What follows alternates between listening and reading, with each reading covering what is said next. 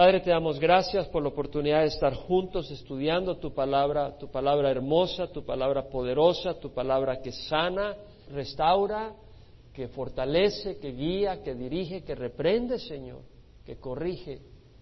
Señor, sea tu palabra proclamada por tu Santo Espíritu a través de este siervo inútil, pero sea tu Espíritu, Señor, y tu poder, Señor, transformando y animando. Te lo rogamos en nombre de Cristo Jesús. Amén. Estamos estudiando la carta de Pablo a los romanos.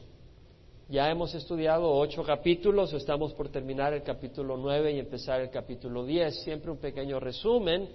Los primeros ocho capítulos de esta carta de Pablo a los romanos tiene que ver con la salvación por fe, el Evangelio de salvación por fe.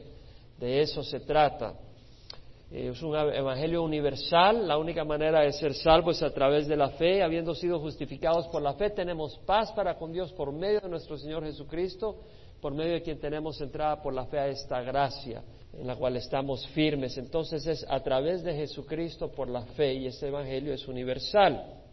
Ahora, vimos de que en esos ocho capítulos que Pablo habla del evangelio de fe, de, la gracia por medio de la fe, se pasa luego en el capítulo 9 a tratar el tema de qué de Israel, lo cual hace en los capítulos 9, 10 y 11. Y lo hace porque el pueblo de Israel, en su mayoría, la nación de Israel rechazó al Mesías y rechazó el Evangelio. Entonces, ¿qué de Israel? ¿Qué de las promesas? Hay un plan de Dios todavía para Israel y eso es lo que Pablo trata en los capítulos 9, 10 y al 11, incluyendo por qué Israel ha fracasado, por qué Israel tropezó. Eh, todos esos detalles los da y luego también eh, Pablo hace referencia a que Dios no ha olvidado a Israel, Dios tiene un plan y si bien Israel le dio la espalda como nación al Señor y el Señor se apartó de ellos y envió el Evangelio a las demás naciones, en el futuro el Señor traerá a Israel a su rebaño una vez más antes de su venida o cabal durante su venida. Vimos eh, en ese capítulo 9 de que Pablo menciona que no todo Israel es Israel. En otras palabras, no todos los descendientes, no todos los que vienen de esa tribu, de las doce tribus de Israel, de Jacob, son realmente el Israel que Dios reconoce. Dios reconoce al Israel dentro de ese Israel a un Israel. Y dijo, el Señor expresó que de la misma manera como Dios no reconoce a todos los descendientes de Abraham como hijos de Abraham, sino únicamente a los hijos de la promesa, a Isaac, el hijo de la promesa. No consideró a Ismael, no consideró a los demás hijos de Abraham, sino que la descendencia la consideró a través de Isaac, el hijo de la promesa. Y luego en el caso de Isaac, que se casó con Rebeca y después de 20 años de que Rebeca estaba estéril y Isaac orando, Dios responde y Rebeca tiene gemelos en el vientre y eh, tenía a Esaú y a Jacob. Dios no reconoce la descendencia a través de Esaú, sino a través de Jacob. Entonces vemos cómo Dios ha hecho una elección. Isaac no tuvo que hacer nada para nacer, del vientre de, de, Sara y Jacob no tuvo que hacer nada para ser elegido. Como dice la palabra, tendré misericordia, del que tendré misericordia, tendré compasión, del que tendré compasión, de manera que no depende del que quiere o del que corre, sino de Dios que tiene misericordia. Es decir, somos escogidos por el Señor y así Dios escogió a Isaac, así Dios escogió a Jacob y de esa misma manera viene el Señor a través de Pablo y dice, de la misma manera Dios nos ha escogido a nosotros y a un remanente dentro de Israel. De manera que los que no eran pueblo ahora son el pueblo de Dios y los que no eran amados ahora somos amados. usando referencia a la profecía de Oseas, que se estaba, cuando la, eh, la dio Oseas se refería al pueblo de Israel porque Dios le estaba dando la espalda a Israel porque Israel le había dado la espalda, se había tirado a la idolatría y Dios iba a traer su castigo sobre el pueblo de Israel. Pero acá Oseas lo aplica también a los gentiles que no eran considerados por el Señor, no eran elegidos por el Señor, pero cuando vino Jesucristo y Israel rechazó el Evangelio, Dios lleva ese Evangelio a los gentiles y son parte de los elegidos. Eso es lo que hemos estudiado. ¿Estamos bien hasta acá o no? Ahora continúa Pablo en el capítulo 9, versículo 30, donde dice, ¿qué diremos entonces? ¿Que los gentiles que no iban tras la justicia alcanzaron justicia? Es decir, la justicia que es por fe. Pero Israel que iba tras una ley de justicia no alcanzó esa ley. ¿Por qué? Porque no iba tras ella por fe, sino como por obras. Tropezaron en la piedra de tropiezo. Tal como está escrito, he aquí pongo en Sion una piedra de tropiezo y una roca de escándalo, y el que crea en él no será avergonzado. Hermanos, mi deseo, el deseo de mi corazón y mi oración a Dios por ellos es para su salvación, porque yo testifico a su favor de que tienen celo de Dios, pero no conforme a un pleno conocimiento, pues desconociendo la justicia de Dios y procurando establecer la suya propia, no se sometieron a la justicia de Dios, porque Cristo es el fin de la ley para justicia a todo aquel que cree. Bueno, vamos a leer esto como ya lo hemos leído, vamos a elaborar sobre esto. Originalmente había leído hasta todo el capítulo 10, pero no creo que vamos a cubrir eso, porque honestamente, cuando empecé a elaborar los versículos 30 al 33 y los primeros cuatro versículos del capítulo 10, vi que había bastante que podemos aprovechar y recibir. Y es importante que elaboremos. Versículo 30, Pablo dice, ¿qué diremos entonces? acuérdense que los gentiles estaban abrazando el Evangelio, pero los judíos lo estaban rechazando, excepto algunos que lo aceptaban. Entonces Pablo dice, ¿qué diremos entonces? Que los gentiles que no iban tras la justicia alcanzaron justicia, es decir, la justicia que es por fe, pero Israel que iba tras una ley de injusticia, no alcanzó esa ley.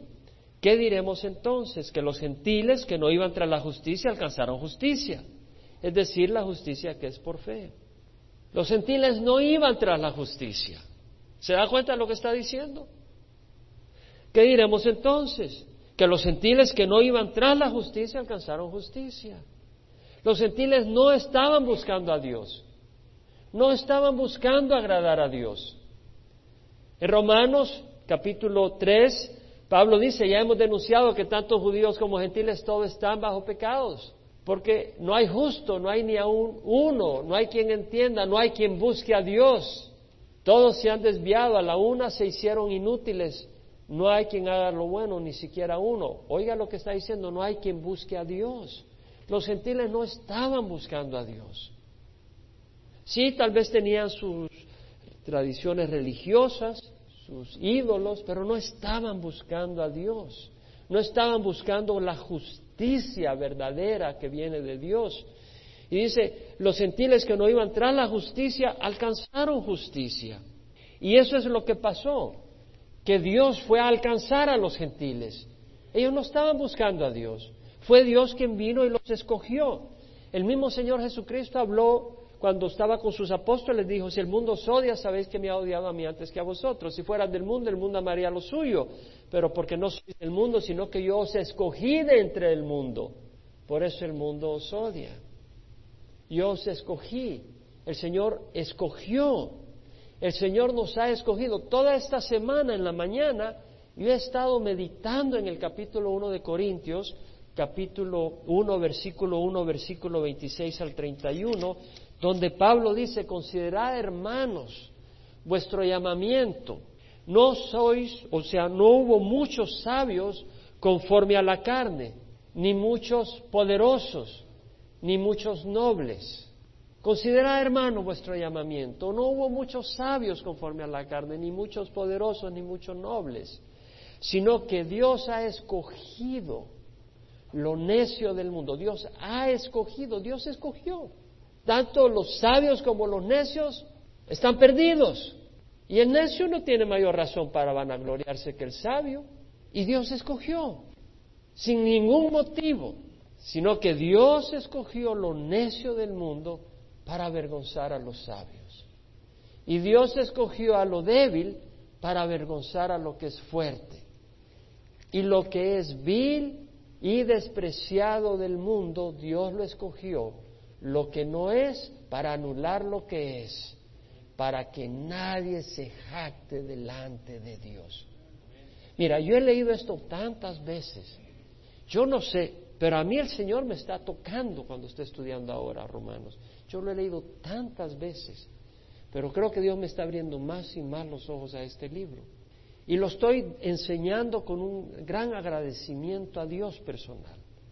He enseñado muchos libros y le doy gracias a Dios porque cuando los estoy estudiando yo me, me bendigo. Pero este libro me está bendiciendo mucho porque me está abriendo más y más los ojos donde necesitaba abrirlos más. Pablo está diciendo que nadie se puede jactar, nadie, pero ni el débil puede jactarse y decir, como yo soy débil, yo no soy tan arrogante como el, el fuerte. Mentira, somos arrogantes. Tú puedes decir, como yo no soy fuerte, como yo soy débil o como yo no soy sabio, soy necio, no soy tan arrogante. ¿Sabes qué? Nadie se puede jactar de nada. Eso es lo que está diciendo Pablo. ¿Te das cuenta de lo que está diciendo? Lo estás oyendo en tu corazón. Porque si lo estás oyendo en tu corazón va a tener grandes ramificaciones en tu vida. Pablo dice, para que nadie se jacte delante de Dios. Y luego dice, más, por obra suya estás vosotros en Cristo Jesús. Es por obra de Dios. Mas por obra suya estás vosotros en Cristo Jesús, quien se hizo para nosotros sabiduría de Dios, es decir, Cristo, sus palabras, su ministerio, su sacrificio, es la sabiduría de Dios para traer salvación al mundo. Quien se hizo para nosotros sabiduría de Dios y justificación y santificación y redención, para que tal como está escrito, el que se gloría, que se gloríe en el Señor. Entonces, hermanos, nadie se puede jactar. Nadie de nosotros podemos jactarnos. Y eso nos va a dar mayor sensibilidad a los que están pereciendo a la par nuestra. Porque sabemos que nosotros no somos más inteligentes espiritualmente, sino que Dios tuvo misericordia de nosotros. Porque dice la palabra, tendré misericordia del que tendré misericordia, tendré compasión del que tendré compasión. De manera que no depende del que quiere ni del que corre, sino de Dios que tiene misericordia. Dios nos escogió. Óyeme bien, no tiene nada que ver con nosotros. Absolutamente nada que ver con nosotros. Y si vamos a entender eso, vamos a darnos cuenta que no somos lo que creíamos que éramos. Y se nos va a ir toda la arrogancia, por lo menos un poquito más y vamos a tener un poco más de sensibilidad a los demás. Porque vamos a entender que si nosotros tenemos al Señor es por la obra de Él, por su gran misericordia. Entonces Pablo, acá en Romanos, está diciendo que los gentiles que no iban tras la justicia alcanzaron la justicia. Alcanzaron la justicia porque Dios los escogió. Pero alcanzaron la justicia no por sus obras, alcanzaron la justicia por su fe. Por eso dice, es decir, la justicia que es por fe, no es la justicia que se hace a través de tus obras, sino que la justicia que se obtiene porque Dios te, te reviste de esa justicia. Y es la única que te puede dar el Señor es la por fe. Tal como dice Romanos 1, 16, 17, no me avergüenzo del Evangelio porque es el poder de Dios para salvación de todo el que cree, del judío primeramente y también el griego, porque en el Evangelio la justicia de Dios se revela por fe y para fe, como está escrito, el justo por la fe vivirá. La única justicia que tú puedes tener es por fe, porque tus obras son peores que trapos de inmundicia. De inmundicia hemos tenido que venir al Señor arrepentidos y Él nos cubre con su perdón. Aún la fe que se necesita es un regalo de Dios. Dice la palabra del Señor, por gracia sois salvos por medio de la fe, y esta no de vosotros es un don de Dios, para que nadie se vanagloríe, porque somos hechura suya, la obra de Dios. Dios ha estado trabajando desde el día en que tú naciste huérfano, desde el día en que tú naciste en tal lugar o en tal ambiente, Dios ha estado trabajando para hacer una obra maravillosa a través de tu vida. Y en el momento en que tú tienes los ojos abiertos vas a permitir que Él siga haciendo grandes cosas. Grandes cosas. Es algo maravilloso lo que Dios tiene para nosotros. Entonces dice, la justicia que es por fe, pero Israel, que iba tras una ley de justicia, no alcanzó esa ley. Israel iba tras una ley de justicia. Bueno, Israel había recibido los mandamientos. Dios fue el que escogió a Israel. Israel fue el que escuchó a los profetas. Israel fue el que recibió a los profetas. Y había recibido la revelación de Dios. Pero luego, ¿qué pasa? Israel va tras una ley de justicia que fue muy distinta a lo que hizo Abraham. Abraham fue tras Dios, siguió a Dios por fe. Pero Israel empieza a ir tras una ley de justicia y no alcanzó esa ley. ¿Qué quiere decir esto? Israel, los israelitas en el tiempo de Jesús estaban tratando de alcanzar el estándar de justicia que Dios demanda basado en sus obras. A través de mis obras voy a mostrar mi rectitud ante Dios y voy a ser aprobado por Dios. Estaban afanados por cumplir la ley externa y las ceremonias religiosas.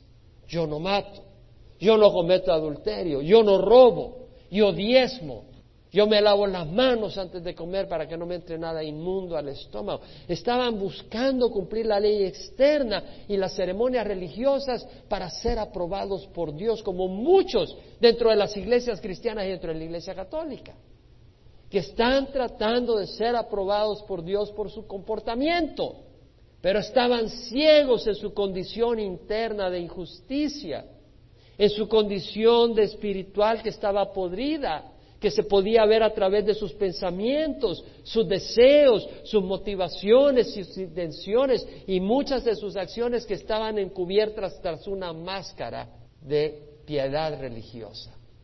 El problema es que la ley no solo es externa, tiene que ver también con los deseos y las intenciones. La misma ley, la misma ley que Dios le dio en el monte Sinaí tenía que ver con los deseos del corazón. Lo vemos claramente cuando Pablo dice en el capítulo 7 de Romanos, yo no hubiera llegado a conocer el pecado si no hubiera sido por medio de la ley, porque yo no hubiera sabido lo que es la codicia si la ley no hubiera dicho no codiciar. Pero el pecado, aprovechándose del mandamiento, produjo en mí toda clase de codicia, porque aparte de la ley el pecado está muerto, porque yo antes vivía sin la ley, pero cuando vino la ley el pecado revivió y yo morí. Entonces lo que estaba diciendo Pablo es que hay un mandamiento que dice no codiciar, y ese mandamiento me hizo entender de que la codicia es el pecado, es un pecado, pero ese mandamiento no me impidió codiciar, al contrario, despertó el pecado en mí y el pecado en mí produjo todo tipo de codicia. Entonces, la ley no la puedes cumplir. Porque ¿qué provoca? Todo tipo de pecado. Eso lo estudiamos antes. Entonces vemos que cuando los israelitas estaban tratando de cumplir la ley, estaban ignorando que la estaban violando. Porque de hecho todo el mundo codicia de una o de otra manera. Y viene el mismo Señor Jesucristo y habla de que la ley no solo es externa, tiene que ver con el corazón.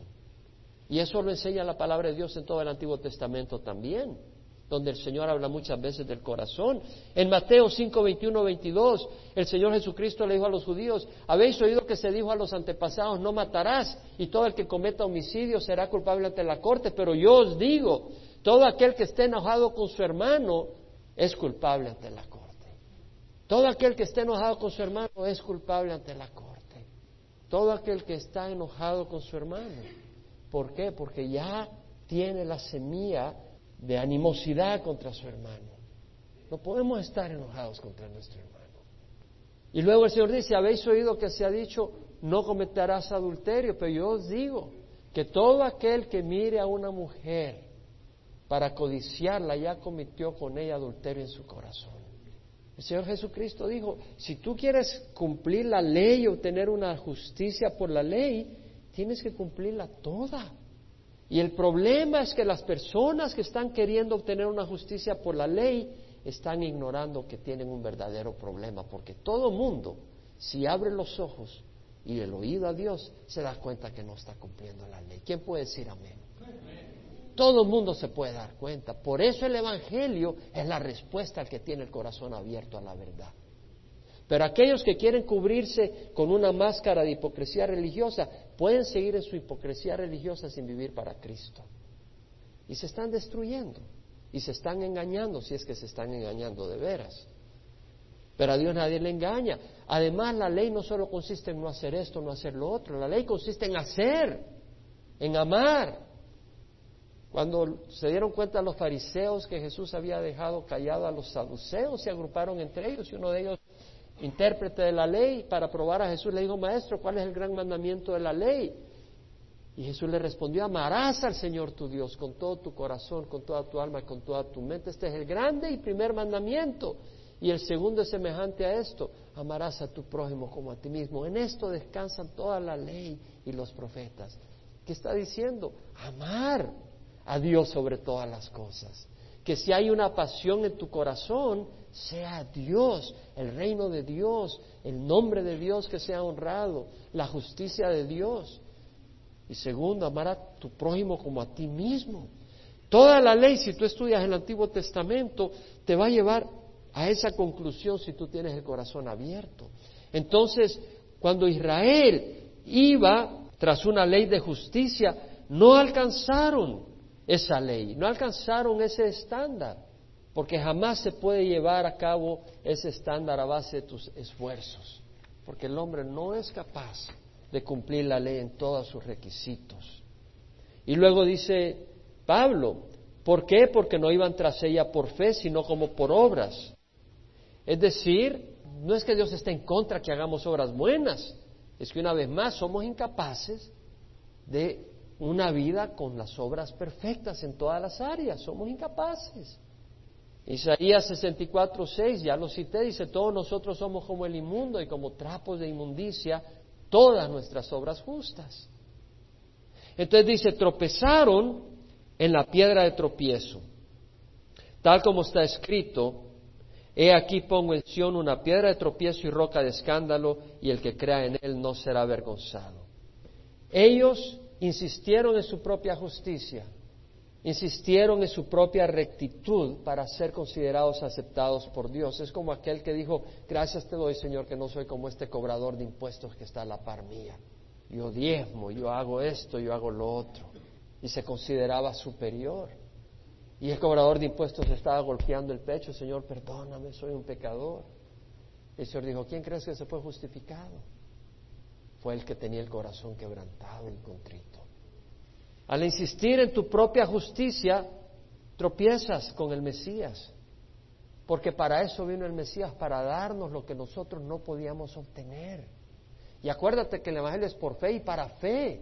Cuidado con haber recibido a Jesucristo por fe y luego creer de que por tu propia justicia eras aceptado ante el Señor.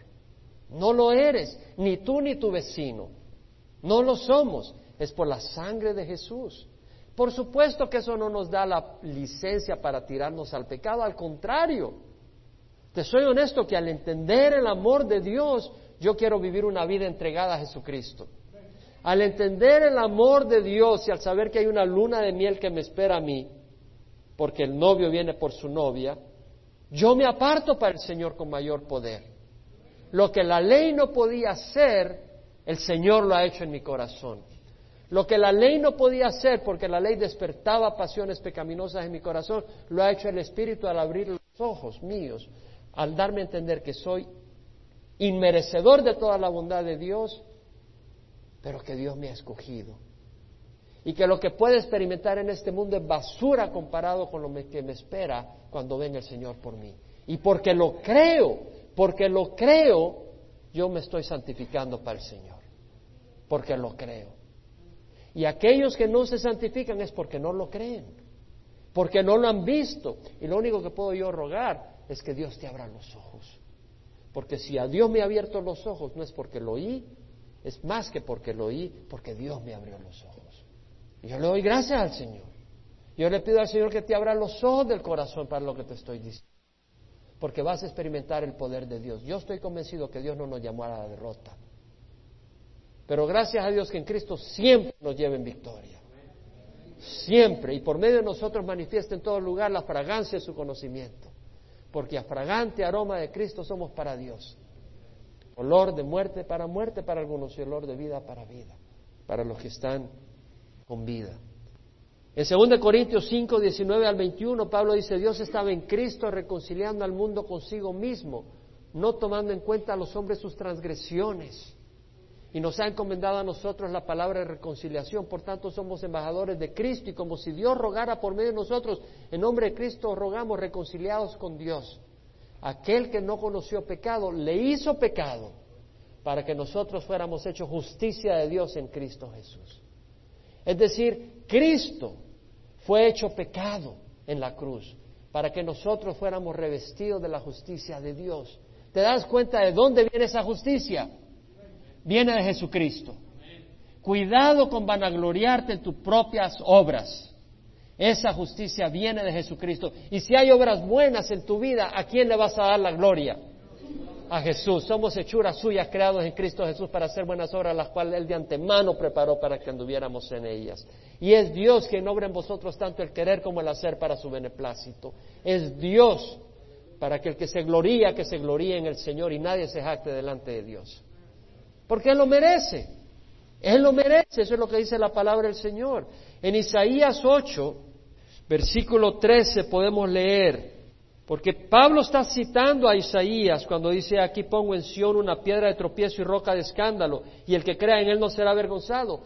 Isaías, estamos hablando de cientos de años antes que viniera Jesucristo. Isaías profetizó de que Israel iba a tropezar en el Mesías, que Israel iba a rechazar al Mesías. Y sabes que no solo Israel, Dentro de las iglesias, dentro de muchos que se llaman cristianos, están rechazando al Mesías. O dicen que honran a Jesús, pero lo están rechazando. Lo están rechazando porque lo han puesto al lado. Porque han puesto otras cosas de por medio. Mira lo que dice Isaías 8, versículo 13. A Jehová de los ejércitos es a quien debéis de tener por santo. Sea él vuestro temor y sea él vuestro terror. Cuidado de tenerle temor a la organización o a la denominación.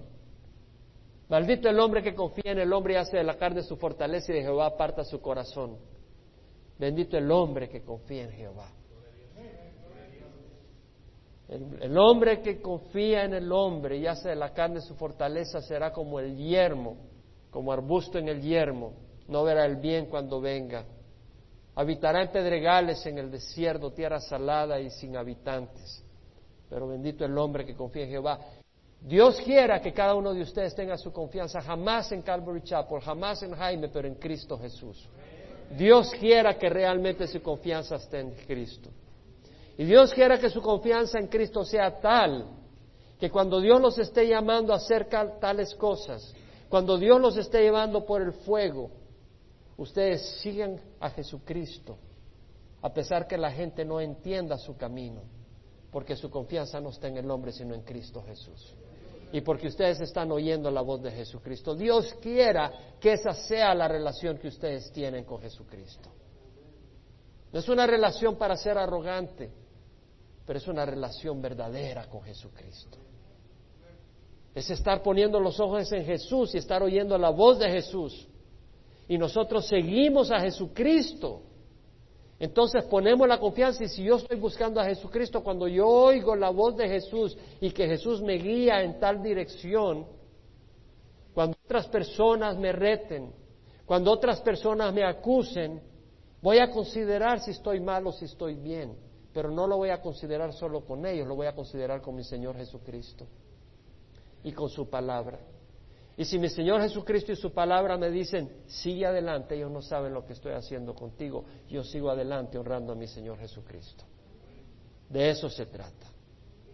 Entonces dice Isaías 9:13, 8:13, a Jehová de los ejércitos es a quien debéis de tener por santo, sea Él vuestro temor y sea Él vuestro terror. Entonces Él vendrá a su santuario, Él vendrá a ser santuario. ¿Quién es Él? ¿Quién es Él ahí? Oiga bien, no, no, léame, no me respondan sin pensar. Vea el versículo 13. A Jehová de los ejércitos es a quien debéis tener por santo. Sea Él vuestro temor, sea Él vuestro terror, entonces Él vendrá a, él vendrá a ser santuario. ¿De quién está hablando Él? De Jehová Dios. Tenemos que pensar lo que decimos. De Jehová Dios, amén. Y ahora mira lo que dice. pero piedra de tropiezo y roca de escándalo para ambas casas de Israel. ¿A quién lo está aplicando Pablo? A Jesús. ¿A quién lo aplicó Pedro? Jesús. Jesús es Jehová, mis hermanos. Jesús es Jehová. ¿Nos damos cuenta? Toda la escritura le da gloria a Jesucristo desde el Antiguo Testamento hasta el Nuevo Testamento. Y toda la escritura revela que Jesucristo no es un ángel, sino Jehová, el Dios de la eternidad que se encarnó para llevar un cuerpo perfecto a la cruz y pagar por nuestros pecados. Dice el versículo 15, muchos tropezarán ahí y caerán y serán quebrantados, serán enlazados y apresados. Muchos tropezarán ahí y muchos tropiezan ahí. Muchos tropiezan ahí. Ahora dice, y el que crea en él no será avergonzado. Vea Isaías 28, 16. Isaías también profetizó eso. Por tanto, así dice el Señor Jehová. He aquí pongo por fundamento en Sión una piedra, una piedra probada, angular, preciosa, fundamental, bien colocada, el que crea en ella no será perturbado. ¿Quieres tener paz en tu corazón? Pon tu fe en Jehová. Pon tu fe en Jesús. Y no va a depender de las circunstancias, porque la tenemos puesta en el Señor y en su palabra. ¿Qué dice su palabra? Que estamos en sus manos. Y que no hay nada que nos ocurra que no sea porque Él lo permite. Y que todo lo que Él permite no se aparta del amor que nos tiene. ¿Quién nos podrá separar del amor de Dios que es en Cristo Jesús? Tribulación, angustia, persecución, hambre, desnudez, peligro, la espada. En todas estas cosas somos más que vencedores por medio de aquel que nos amó. Porque estoy convencido que ni la muerte, ni la vida, ni ángeles, ni principados, ni lo presente, ni por venir, ni los poderes, ni lo alto, ni lo profundo, ni ninguna otra cosa creada nos puede separar del amor de Dios que es en Cristo Jesús. Eso es lo que dice la palabra. Y todas las cosas él la sostiene por la palabra de su poder, dice Hebreos. Y todas las cosas en Él, en él permanecen. Si entendemos esas cosas, no tenemos por qué ser perturbados. Si hemos puesto nuestra fe en el Señor. Ninguna razón para ser perturbados. Entonces dice Romanos 10, versículo 1, hermanos, el deseo de mi corazón y mi oración a Dios es por ellos, es para su salvación. Vemos una vez más el corazón de Pablo. En el capítulo 9, porque creía, el pueblo de Israel consideraba a Pablo un traidor, alguien que le había dado la, espalda a Israel, alguien que no amaba a su mismo pueblo, una, una, una aberración. Pero Pablo dice, no, yo tengo tristeza grande y continuo dolor por mis hermanos, por mis compatriotas, por los israelitas, dice en el capítulo 9 al principio. Y aquí vuelve a decir, Dice, hermanos, el deseo de mi corazón y mi oración a Dios por ellos es para su salvación. ¿Te das cuenta que Pablo reafirma su amor por Israel? Acuérdate que Israel había crucificado al Mesías. Israel había matado a Esteban. Pablo mismo había estado ahí dando aprobación al asesinato de Esteban. Israel había perseguido a la iglesia. Israel había creado grandes revoltijos, grandes problemas a donde iba Pablo predicando el Evangelio. La mayoría de los judíos se le tiraban encima a enemigos. ¿Qué hace Pablo? No hizo lo que hicieron en la Inquisición. No hizo lo que hicieron la Iglesia Católica por muchos años diciendo que los judíos son los que crucificaron a Jesús. Sí, los judíos, pero fue por nuestros pecados. Y fueron nuestros pecados los que lo llevaron a la cruz y jamás Cristo alimentó que tuviéramos odio hacia los judíos. De hecho, cuidado, cuidado con tener animosidad contra el pueblo que Dios escogió, porque Dios los escogió, así como te escogió a ti y a mí. En número 24, 9 leemos que dice la palabra, bendito los que te bendigan y maldito los que te maldigan. Cuidado con maldecir a Israel, porque tienes una maldición sobre ti. Bendito los que te bendigan. Está hablando a los que bendigan a Jacob, a la nación de Israel. Bendito los que te bendigan y maldito los que te maldigan. Ahora, Pablo dice en el versículo 2 del capítulo 10, pero yo testifico a su favor de que tiene celo de Dios, pero no conforme a un pleno conocimiento.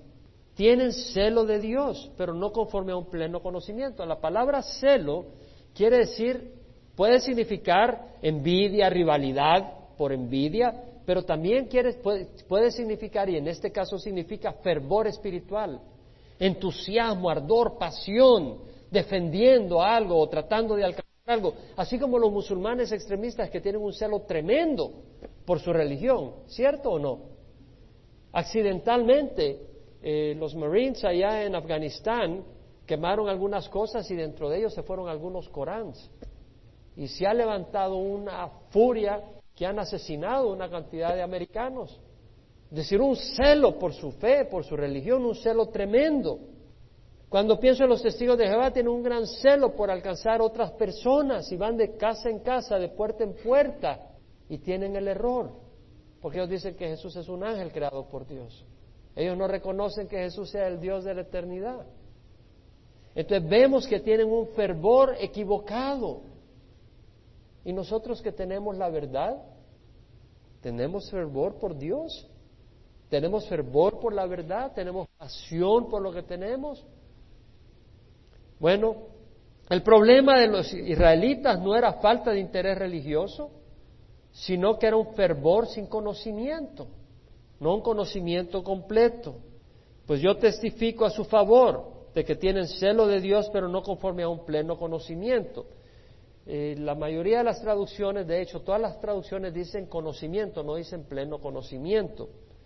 Creo que la Reina Valera también dice conocimiento, no dice pleno conocimiento. Y las traducciones en inglés dicen knowledge, conocimiento, no pleno conocimiento. Pero me fui al griego porque me llamó la atención que la Biblia de las Américas usara ese término, pleno conocimiento.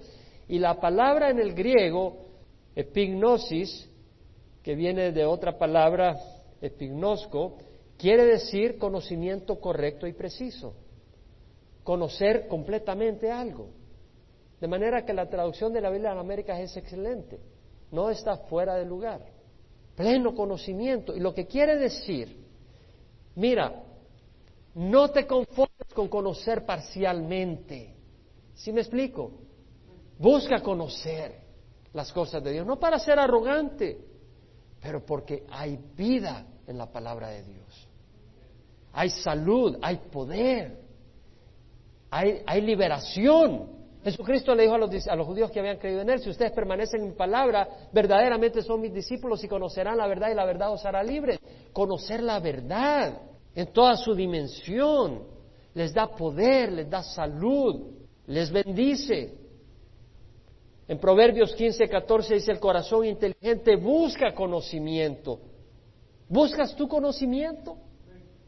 Busca conocimiento. Mas la boca de los necios se alimenta de necedades. ¿De qué te alimentas? ¿De las novelas de televisión? ¿De doctrinas vacías, pero interesantes, que pican los oídos de las personas? ¿De predicaciones tal vez por personas que parecen más artistas de cine y humanistas que siervos del Dios viviente? ¿De qué busca llenarte? La boca de los necios se alimenta de necedades, el corazón inteligente busca conocimiento conocimiento completo, verdadero, pleno, no a medias. Hay camino que al hombre le parece derecho, pero su fin es camino de muerte.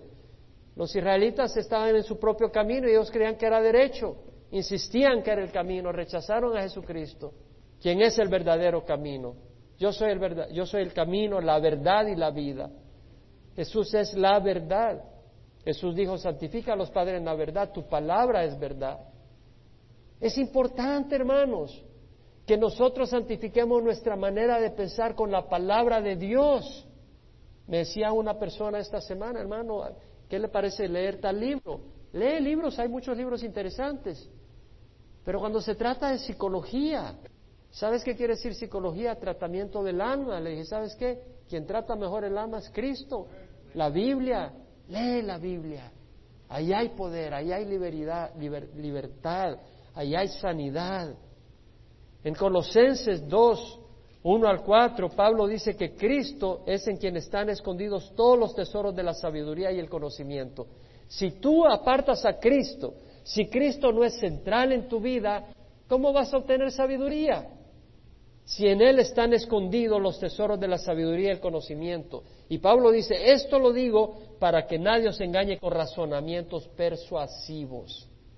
Entonces ahí están mucha gente en la televisión, en los que te visitan, razonamientos persuasivos, te persuaden, suena bonito, suena interesante, suena lógico, pero si no está de acuerdo a la Biblia, es basura, es veneno, no es bueno. Entonces vemos acá de que ellos tienen celo de Dios, pero no conforme a un pleno conocimiento. Muchos celebran la cuaresma y la Semana Santa con un gran celo religioso. ¿Verdad? Salió en la televisión, salía, estaba viendo las noticias y uno de los de las autoridades del gobierno que salía en las noticias salía ahí con su cruz de ceniza, ahí había sido un miércoles. Y bueno, muchos hacen penitencia, se sangran las rodillas arrastrándose a la basílica, a la iglesia, se flagelan, se azotan, maltratan sus cuerpos, se privan de carne, de café. Ayer estaba viendo, no, lo, no leí el artículo de un tipo que eh, ayunó por 47 días con agua y cerveza. Me llamó la atención, en serio, literalmente, agua y cerveza. Dice de que habían unos monjes en los años no sé cuánto que eh, para la cuaresma era con cerveza que se mantenían. Literalmente, puede buscar el artículo en el Orange County Register. Y lo empecé a leer y dije, ya, no tiene sentido, no puedo perder el tiempo. Entonces tú puedes tener un gran celo. No, yo no tomo café el Viernes Santo. Y no puedo comer carne. No, no puedo comer carne. Un taquito de pollito, échate un taquito de pollito. No, no, todo el Viernes Santo, que taquito de pollito y que nada. No puedo comer una langosta, pero no taquito de pollitos porque hoy es Viernes Santo, y, no conoces lo que vino a hacer Jesucristo. No conoces su gracia, su libertad, y tampoco conoces lo que demanda. Él no demanda que no comas carne, Él demanda tu corazón. Él demanda que crucifiques tu carne, no que no comas carne el viernes, porque todo el que quiera salvar su vida la perderá, pero el que la pierde por mi causa, Él la encontrará. Que entregues tu carne, tu pellejo para su gloria. Entonces dice Pablo, desconociendo la justicia de Dios y procurando establecer la suya propia, no se sometieron a la justicia de Dios. Desconociendo la justicia de Dios. La New American Standard dice, for not knowing about God's righteousness. O sea, al no conocer la justicia de Dios, ¿cómo es que no la conocían si Dios la había si habían oído las predicaciones de Pablo y de, y de los cristianos? No es que no habían oído, es que no la abrazaron la justicia de Dios. Y en lugar de aceptar que estaban en bancarrota moral y espiritual y que necesitaban de un Salvador espiritual, establecieron, insistían en su propia justicia, vanagloriándose de sus obras y de su justicia. ¿Quién sabe de lo que estoy hablando? Porque muchas veces venimos de tradiciones donde nosotros descansamos en lo que hacemos y no en la sangre de Jesucristo. Ahora dice Pablo, pero Cristo es el fin de la ley para justicia a todo aquel que cree. Es decir, Cristo es la meta, el propósito de la ley. La ley está incompleta, necesitamos a Cristo. La ley nos, nos, muestra la rectitud de Dios, nos muestra la santidad de Dios, nos muestra lo que es bueno, pero no nos salva. Y Cristo viene a cumplir la ley, la cumple. Y Cristo viene a satisfacer las demandas de la ley para que nosotros podamos recibir los beneficios de la justicia de la ley, que es por gracia, debido al sacrificio de Jesucristo en la cruz. Como dijo Pablo en Romanos, aparte de la ley, la justicia de Dios ha sido manifestada, atestiguada por la ley y los profetas, es decir, la justicia que es de Dios por medio de la fe en Jesucristo, para todos los que creen, porque no hay distinción por cuanto todos pecaron y no alcanzan la gloria de Dios. Vamos a terminar acá. La próxima semana Vamos a continuar con el Evangelio de Salvación, donde lo declara Pablo en el versículo 5 al versículo 15, habla de ese Evangelio en forma práctica de cómo experimentar esa salvación. Vamos a pararnos y vamos a orar. Te invito a que cierres los ojos. Si tú nunca has recibido a Jesucristo, el Señor te invita, ya sea que nos oigas por el Internet, estés en el salón familiar o nos visitas ahora Tú puedes recibir a Jesucristo en tu corazón como Señor de tu vida. No es la justicia que viene de nuestras obras, no somos justos por nuestras obras. Nuestra misma conciencia nos condena, la palabra de Dios nos condena. Pero podemos ser justos por la sangre de Jesús y, recibir a Jesús ahí donde estás. Pídele al Señor perdón y recibe a Jesús. Te doy la oportunidad ahora conmigo. Padre, te, doy, te pido perdón por mis pecados. Creo que Jesús murió en la cruz por mis pecados. y creo que vive, que resucitó. Y hoy lo recibo como mi Señor y mi Salvador. Señor, quiero servirte, quiero vivir para ti. Lávame de toda injusticia con tu sangre. Gracias, Señor. Guíame, dame tu Espíritu Santo. Acepto tu salvación. La recibo, Señor. En nombre de Cristo Jesús. Amén. Padre, yo te ruego por cada uno que ha hecho esta oración y por el resto de la congregación y los que nos escuchan, Señor, que sea tu Espíritu tomando estas palabras que hemos estudiado y marcándolas en el corazón, mostrando que somos vasos de misericordia. Hemos recibido tu gracia y tu misericordia, porque tú dispusiste escogernos para derramar sobre nosotros tu gracia, como dice tu palabra, para dar a conocer la riqueza de su gloria sobre los vasos de misericordia que de antemano has preparado para gloria. Nos has preparado para gloria, Señor. Te damos gracias. Bendice a cada persona que está acá, a cada persona que nos escucha, con tu Santo Espíritu, Señor, con tu paz, con tu gozo, con tu entendimiento. Y permite, Señor, que caminemos el día de hoy y el resto de nuestras vidas con esa fortaleza que tú mereces, que, que podamos expresar tú a través nuestra, que el mundo pueda saber de que hay esperanza, que el mundo pueda saber de que tú te manifiestas poderosamente, que el mundo pueda saber de que tú agarras estos vasos, este barro inútil, y lo conviertes en vasos preciosos de misericordia y que podemos caminar con la mente en alto, agradecidos porque hemos sido perdonados, no con una carga de culpa, sino con gozo y alegría, con agradecimiento. Bendice, Señor, a cada uno. Mira a los que están enfermos, mira a los que están eh, preocupados, Señor. Sé con ellos, porque realmente te tenemos a ti en todas circunstancias. En nombre de Jesús. Amén y amén. El Señor les bendiga, hermanos.